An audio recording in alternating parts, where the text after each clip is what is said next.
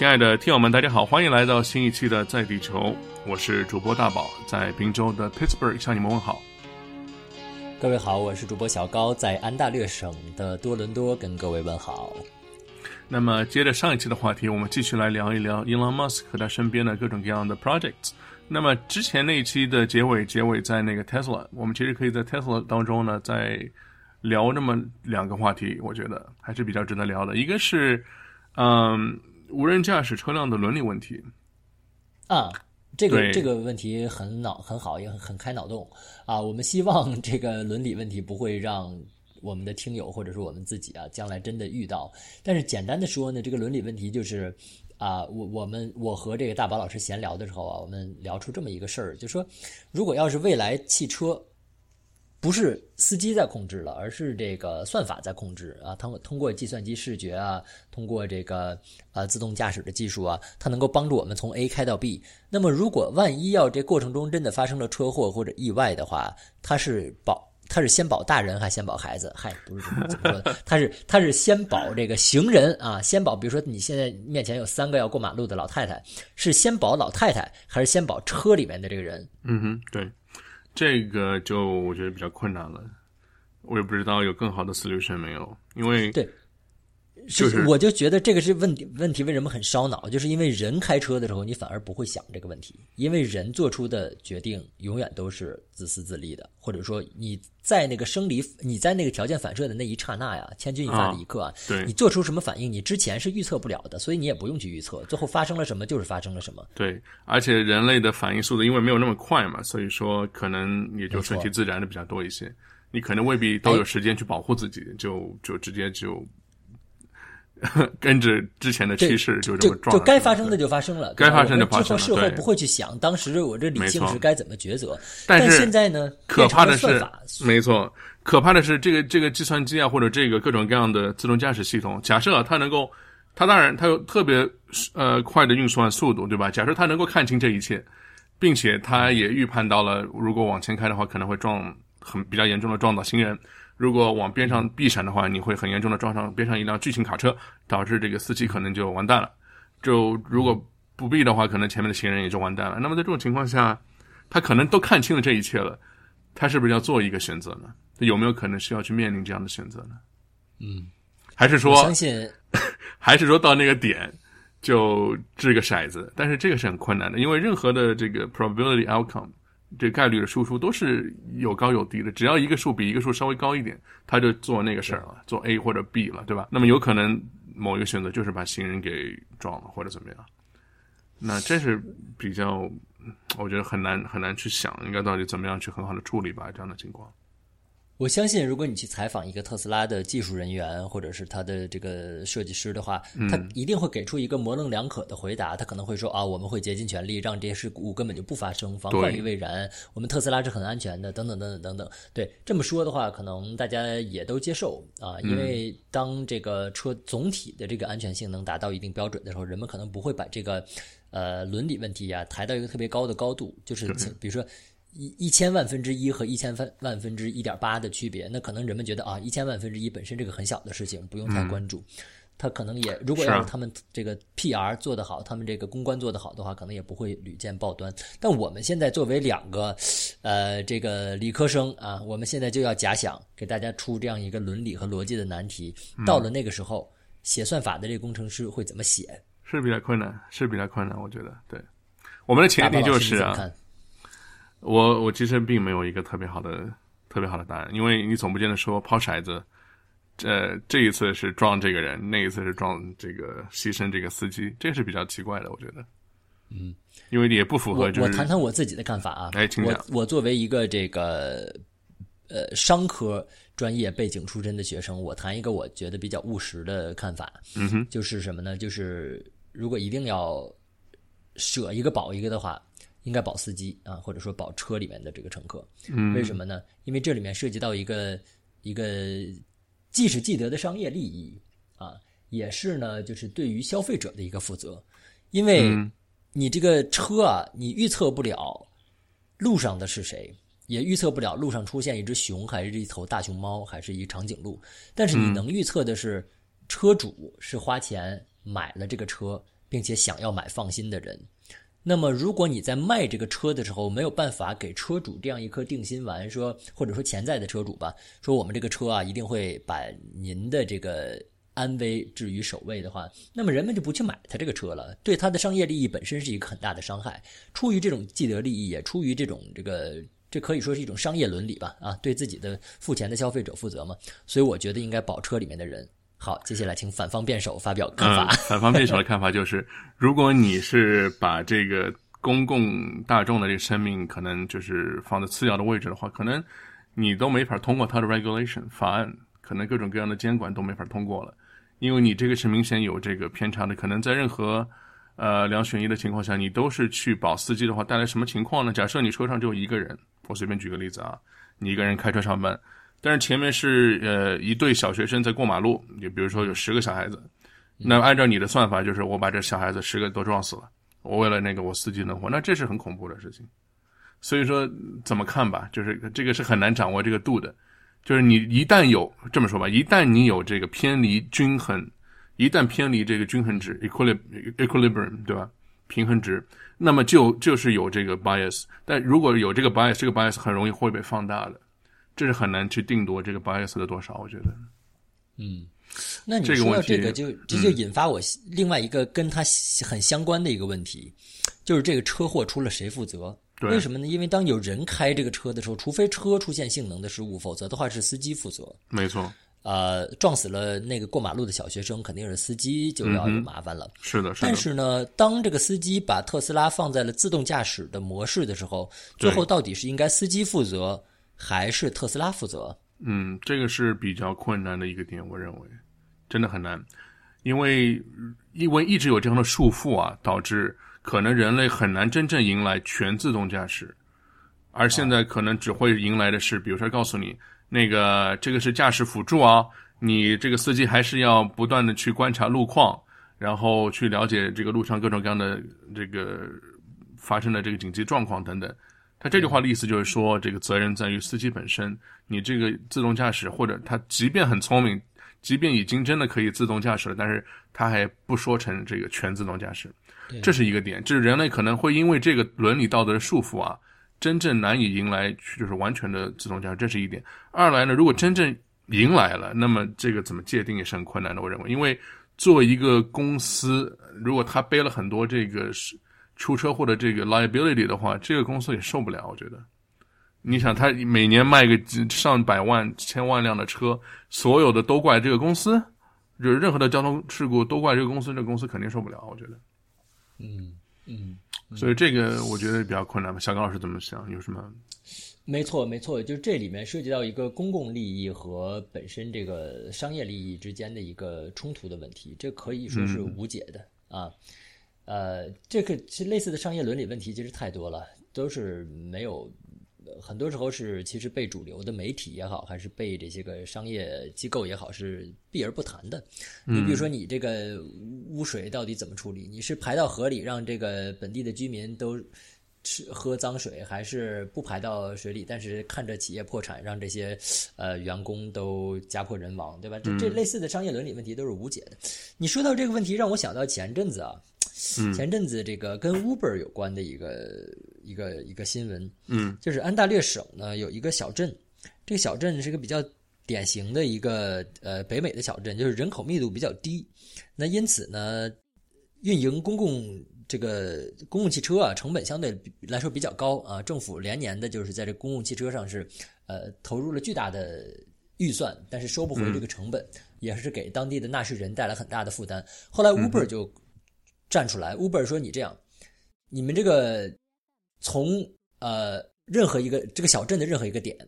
到这个小镇的这个中心的那个地方，我忘了是个火车站还是汽车站站了。反正就是这段路呢，你公共汽车收三块，但是呢，比如说你运营这公共汽车的成本是六块，那没关系，我们 Uber 帮你解决，只要是去那个车站，大家叫 Uber，那么我们都收三块。”剩下那三块我跟你政府收，你你就不要自己搞公共汽车了，你就直接把那个补贴补给我们，补给我们 Uber 司机那差额三块，这样大家呢就出坐公交的钱，享受呃私家车的待遇，都能去那个公交车站了。这是真事儿啊，这是在安大略省一个小镇发生的。政府说好，哎，就相当于 Uber 和政府就达成了这样的一个 deal 啊，一个协议。那么这里面呢，这是个好事儿，对吧？就是把一个呃，把把用用私有部门的这个产能来解决公有部门的这么一个呃提提供了正正的外部性啊。没错没错，经济学的术语。但这里面就有个伦理问题，就是一个人打了一部车，在去这个中心车站的路上，如果出了车祸的话，是政府负责，还是车主负责，还是他自己负责？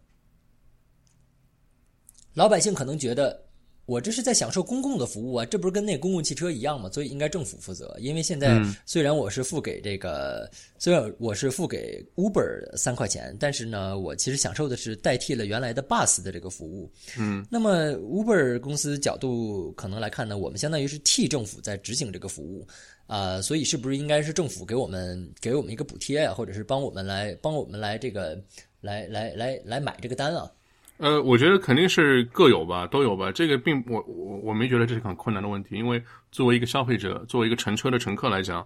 他面对的是一个 service provider，就是提供公共交通的那个 provider，对吧？提供者。那么他如果出事儿的话，他其实面对的是个黑箱，他只知他只需要拿到他的，比如说五千美元的补偿就可以了。这个钱怎么来？你想，即便呃如果没有 Uber 的时候，政府每年也会因为各种各样的这样的。You know 各种各样的交通事故去补贴给，比如说一百万的经费给各种各样的人出事儿的人，对吧？那么现在一样的，你可以跟 Uber 谈一个这个数，比如说如果可以，政府每年还是照样出一百万左右或者怎么样，然后甚如果超过了，可能 Uber 来填，这个比例可以具体商量。我觉得这是可以商量出来的。对，嗯，作为消费者，因为你不不用很 care，你只要拿到那笔钱就可以了。而为而且作为政府也应该满足消费者这个最基本的一个一个权益，因为你现在是，是以你这个官方的身份去用这个私家私有公司的车辆去代替你的公共交通了嘛，对吧？而且作为消费者，我没有选啊，你又没给我 option，你并不是两者并存的，对吧？你你直接就把我的一个选项剥夺了，那我就自自己默认为你这个选项是代替前者的嘛，所以说我应该得到至少是一样的这个利益，对吧？嗯。那说到这个，如果以后的以后的这个呃，我们像 Uber 这种共享的经济体啊，它成为一个生活的常态的话，是不是很多老百姓就不需要买车了？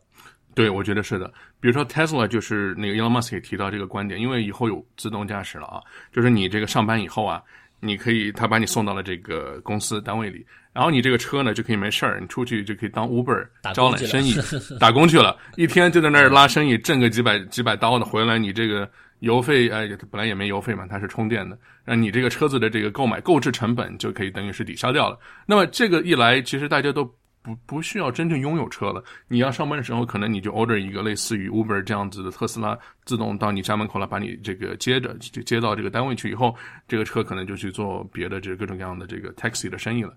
这也是比较好玩的一个未来，我觉得。那这还是解决不了一个。出行高峰和低谷的问题，高峰期怎么打都打不着特斯拉，打不着这个车。到了低谷呢，到了这个比如说上午十点半呢，满大街的特斯拉在那空着跑，拉不到客。是啊，大家还是就像那个大城市的共享单车一样的问题。是的，是的，是的，高峰地铁站走的这个，这高地铁站往往往这个地铁站骑的车太多，然后人们都已经没有车了。对，单向的比较多，是的，还 就是在高峰的时候就往一个方向去了，是的。这个是比较难处理，我觉得，所以说还是要结合这个大规模的公共交通以及这样子的，就是不同体量的这个出行交通工具。哎，对，或者这样子比较好。我们上期节目谈到的三 D 啊，就是没错没错，可能是地铁过去的，有的人是路路面上打车过去，有的人有的人可能是飞过去的，也有的人是从地下的管道过去的。哎，对，说到这个管道什么的，我突然想到一点，之前我们就刚才我们在讨论的这个伦理问题啊。就是车子撞行人的问题，可能会不会在以后啊，通过这么一个改变，可能是不是可是不是可以似乎解决这个问题？就是这样子的，就是人呃车子啊和人比较，这个本来就不是一个 level 的东西，这是比较困难的。那能不能可能是以后能够发展成确定啊，就是车子真的只能开在车子独有的轨道上面，就像火车一样，只能在铁轨上开，而那个铁轨上真的是不会有行人的。所以说，即便发生交通事故，也是车与车之间的那样子的话，可能会比较好操作，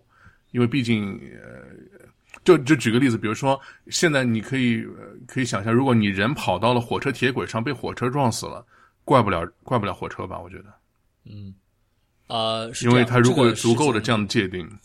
这个设想很好。如果现在让人类，呃，按现在的设想，在地球上或者火星上重新建造一套，呃，嗯整个的居住环境系统的话，我相信肯定会这么设计。对，但是呢，我们现在的生活和这车息息相关，出了还没有全是路没错，嗯，肯定要过马路。你路这个路也不可能很封闭没错，很比较困难，对，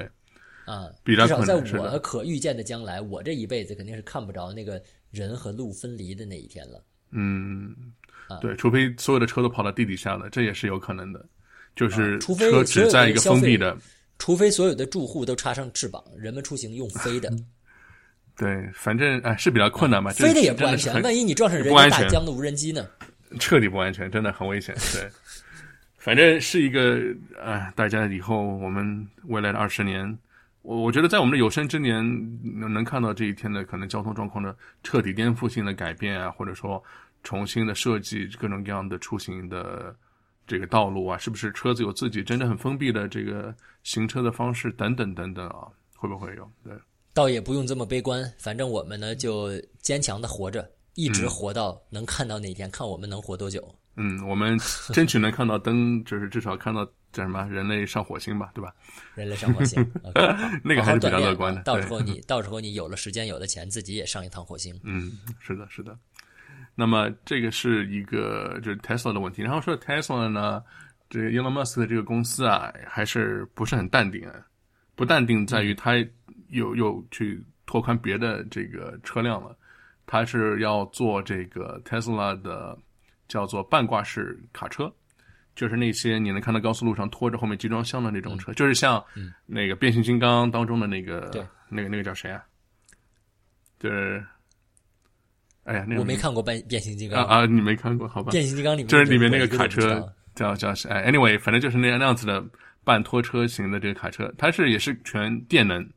并且也是要有无人驾驶的这个功能，然后它的操纵也是十分的，就是灵活吧，是说，然后它的这个扭力啊、推推力啊，或者说这个就是拉的这个 torque 能够比现在的柴油的，就世界上最大的柴油半挂式卡车还要厉害。所以说 这个车应该挺厉害的。我觉得在不久的将来也会就是进入美国公路，至少从美国开始吧，公路的长途运输会有特斯拉的这个身影。你说的是擎天柱吗？擎天柱，擎天柱，是的，是的，啊，对我刚才，Optimus Prime，快速的，，哎，你好快啊 快！速的谷谷歌了一下。对，突然想不起来了。对，擎天柱，没错，就是那个卡车啊。反正现在老师讲课也难，嗯你稍微讲课一个什么东西，学生一秒钟给你谷歌出来纠错。这个太有趣了。我觉得，哎，以后可以聊一期，就是高老师上课的各种各样的被学生纠错的哦，很多，经历啊。太多了。对，哎，如果可以聊的话，可以聊一聊，挺有趣的，我觉得。对，嗯 嗯，好，那我们接着说哈，就是说这个特斯拉要进军呃货运的这个市场，货运的市场嗯呢，听起来好像确实是更容易自动化一些啊，走跑的对对对嗯路线也比较单一，然后呢，运载的这个时间啊，这个呃运载量啊，包括它行驶方式啊，甚至目的地啊，都是比较固定的。对，你知道吗？我觉得这个最大的利益价值在于什么呢？因为如果这个东西变成无人驾驶了，你可以通宵的开，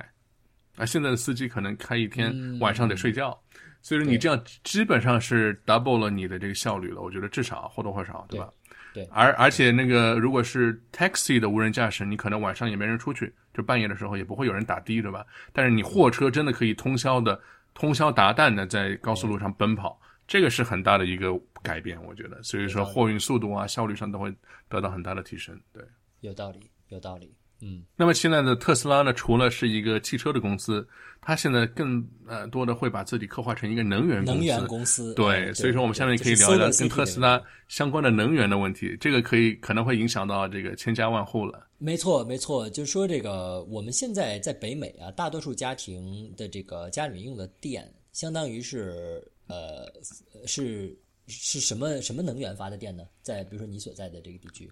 呃，我其实并不知道我这边的电是具体靠哪个发的，可能是传统的能源或者是核能吧，因为在滨州附近也是有核电站的。对我具体不知道啊，它可能是都有吧。对我我知道在你比如说我所在的安大略省啊，至少多伦多大多伦多地区啊，是主要是水能，哦，水能比较哦，啊，对，水能。你像我们这边的这个这个加拿大人说，你的这个 hydro bill，对哦，你们用的这个词氢气的那个对，但其实它是这个水的前缀，对，所以加拿大人至少你们那是直接拿 hydro 作为这个作为这个电费的一个代名词啊，是因为还有你们大概百分之二十，我就想问一下，啊，核能啊，我就想问一下，是因为你们那附近有这个瀑布吗？还是它靠什么水能呢？不是靠瀑布的落差吗？对，不是本身尼亚加拉瀑布这一个瀑布，而是在安大略省北部有很多的这个山高低错落有致的一些湖啊，这些湖其实提供了巨大的水能。哦，那挺好的。对我，我这儿并没有这样的这个地理条件。我觉得，嗯，我所以核能也是占占比较大的一部分的。嗯，核能可能占了百分之二二三十。是的，所以说这个 Tesla 这个公司呢，就是想利用我们身边能够接触到最大的一个。能量源就是太阳，太阳能用能够比较高效、高效率的这个太阳能的电池板，然后以及很高效率的储电的方式，比如说它的这各种锂电池都做得很好啊，等等，就是特斯拉车里的那种锂电池啊，它是也是把它那个让进入千家万户，呃，变成一个 Power Wall 电池墙，那么这么一个概念。那么如果你在每户人家的这个阳呃，就是叫屋顶上都铺满这个太阳能的这个瓦片。就是你墙上那个屋顶上铺满它的瓦片之后，那你这个每户人家其实都不用花一分的电费了，你都可以在能源方面自给自足了。这也是一个比较好的一个设想。所以他现在在推广这个在每户人家的屋顶上改造这个太阳能瓦片的这么一个事儿。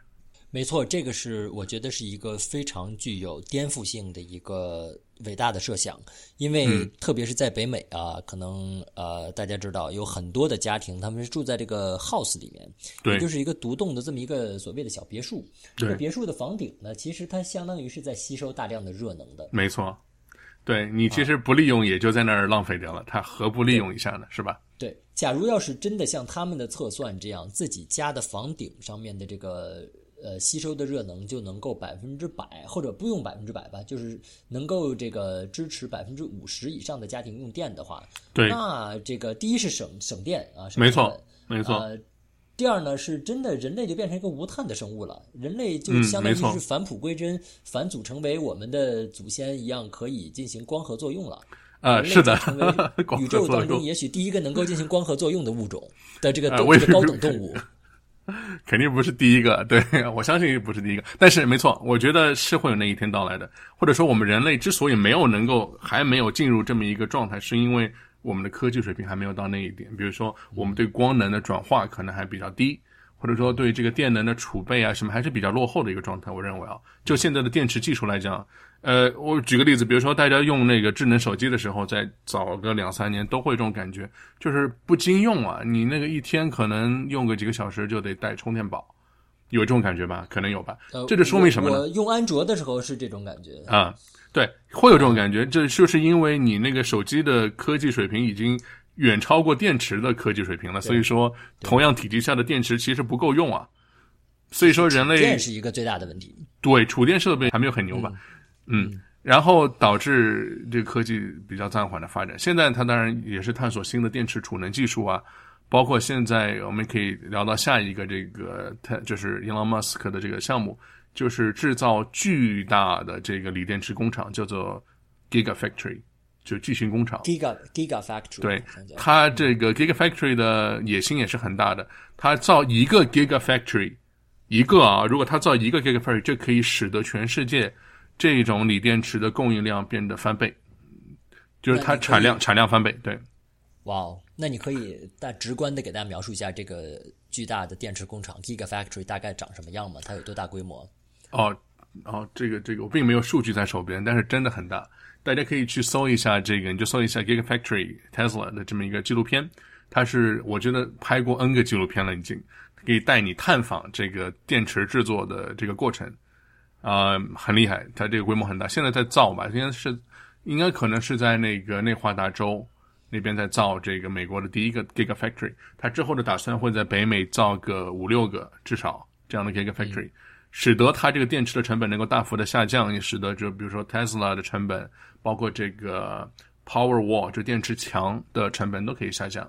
然后他之后的打算也会在澳大利亚，因为那儿太阳也很好，对吧？澳大利亚也会造很多 Gigafactory，、然后在那个非洲和亚洲以后也会有，嗯欧洲可能也会跟上。因为现在贵是因为可能呃供不应求，嗯嗯，而且可能被少数的公司垄断，呃，也不叫垄断嘛，因为它自己可以造，只是说产能可能还没有达到一个可以使这个成本大大降低的这么一个程度。如果它这个产能能够大幅度的，比如说 double、triple，对吧？那么可能这个以后特斯拉就不会那么贵了。现在特斯拉之所以这么贵，很大的程度，因为大家都知道特斯拉的这个底盘上都是这个电池嘛，电池的这个排布。最贵的就是这一套电池了，因为电动机本身，哪怕有两个电动机一前一后，电动机本身的成本大家是可以知道，没有那么贵，跟燃油这个内燃机发动机差不多。然后整个车体打造这么一个车框框，包括外面的这个车皮什么的，这个成本都是也都知道的。所以它为什么那么贵呢？真的就是因为那那个那排电池特别贵，它的目的就是使这个能够便宜很多吧。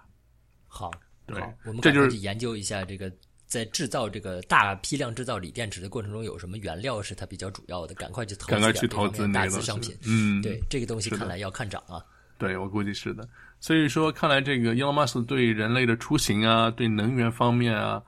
包括对探索火星啊这种，哎，都是情有独钟吧，挺有趣的。这些方面他都涉及到。嗯嗯。说到 Elon Musk，我们目前为止啊，已经有很多期节目都聊到了此人啊、我觉得呢，这个人他是一个天才，这个大家可能都不否认吧。啊、听了我们这个前几期节目的听众，可能已经知道我呢在节目当中问了很多问题啊。我其实不是要质疑这样一个伟大的天才，呃和革命家，我更多的呢其实是保持一个怎么说谨慎的乐观吧。啊，我们希望他的很多伟大的设想能够赶快的实现。呃，是的，是的，这个人其实他比较 bold，这个词怎么翻译比较好？嗯，比较有胆识、有魄力，对，而且其实有一点小小的这个挑战权威的这种小小的轻狂吧，有或多或少有一点，因为如果他没有这种呃挑战权威的这种这种信念，他不会去做 SpaceX，他甚至也不会去做这个 Tesla，去挑战传统的就是。开那个汽油的车辆的整个的这一个工业，更不会在他年轻的时候去开创这个 PayPal，去整个颠覆这个支付的这个银行业。你看他做了那么多颠覆性的东西，就说明这个人真的骨子里啊是有这么一个 bold，是对吧？火星，有是火星，火星派来拯救我。火星派真的是这样。有包括有一次，我记得印象里很深。呃，有一次，可能是他早年的有一次 TED Talk 当中被采访问到说：“哎，Elon Musk 呀，你这个 SpaceX 公司，呃，发明了那么多火箭的这个技术，对吧？为什么你从来不申请专利呢？”哎，当时我听到这个问题，我一愣，嗯，专利不应该都是应该申请的话，对吧？因为这样你的技术才能得到至少国家层面的保护，或者说各种各样不被人家剽窃啊，或者说至少你能够起到一个保护作用吧，对吧？至少，嗯。然后 Elon Musk 的回答是这样子，他说，嗯，英文是这么讲，他说，Since our competitors are mostly national governments, the enforceability of the patent is questionable。意思就是说，我们的竞争对手啊，都是各个国家的政府，因为他造的是火箭，这个是可以想象。那么专利的执行力啊，就会得到质疑。哇！我当时一听，这个真的是挺厉害的，他完全是蔑视、藐视这个跟体制。体制，对，连专利都是觉得你这个专利是不靠谱的，因为你专利的专利局是国家机器之一，我的这个竞争对手是国家的层面，比如说 NASA，我怎么能够信赖你这个专利局给我的这个 patent 给专利得以这个足够的保护呢？对吧？所以我就觉得，嗯，这家伙挺厉害的，所以的确是比较胆胆识很大，真的，嗯，对吧？嗯就好比说，在足球比赛当中，有人问一个天才球员说：“你为什么不利用裁判给你的这些权利去为自己争取权益呢？”然后他的回答是：“因为我的对手就是裁判，对，就是，裁判是我的竞争对手，是啊。所以没有必要利用裁判制定的规则来保护我自己了，我就直接自己撸开撸起袖子，加油干就好了。是的，是的，所以可以看到这个人，嗯、比较传奇的吧，或者说从他的年轻时代到现在，我相信他也是一个坐不住的人，可能在未来的五年、十年，又会有类似这样子的 Tesla，或者说呃 Hyperloop，对 The Boring Company 这样子的大胆的项目出现。我觉得挺好的，有这么一个人，他的确是帮助人类这个带来很多福祉。嗯，确实如此，确实如此。最后啊，可能我们哎，在这个伊朗马斯克所有接受采访当中的这个所谓的金句当中，嗯，有没有给你留下印象最深刻的一些一些话呢？呃，之前提到了他那个在被问及被这个专利的问题。呃，专利专利是一个一个，然后是上期这个火星节目当中提到的，他被那个前辈啊，我后来查了查，一个叫就是 Neil Armstrong，一个是叫 Eugene Cernan，质疑说你这个搞不定，你不能去做这个 private company 作为一个 space flight，对吧？但是他后来的给的回应就是我们已经做到了，We've done it，嗯，简短而有力，这也是一个警觉，挺厉害的，对，嗯嗯。高老师呢，有没有什么听到他说的比较好的？呃，我听到这句话，这个其实还是大宝老师呃分享给我的，我就拿它借借它作为我们今天这个节目的一个小的结语吧。就是这个 Musk 有一次接受采访当中说这么一句话，他说：“我不是想要做任何人的救星，我不是想要拯救任何人，我只是想要呃在想到未来的时候不那么感到悲伤。”对对，他的英文原句大概是说：“I'm not trying to be anyone's savior, I'm just trying to。” Think about the future and not being sad，感觉对，所以说我觉得他是一个派来拯救人类的，或者说派来帮着人类往前再迈那么几大步的这么一个神仙。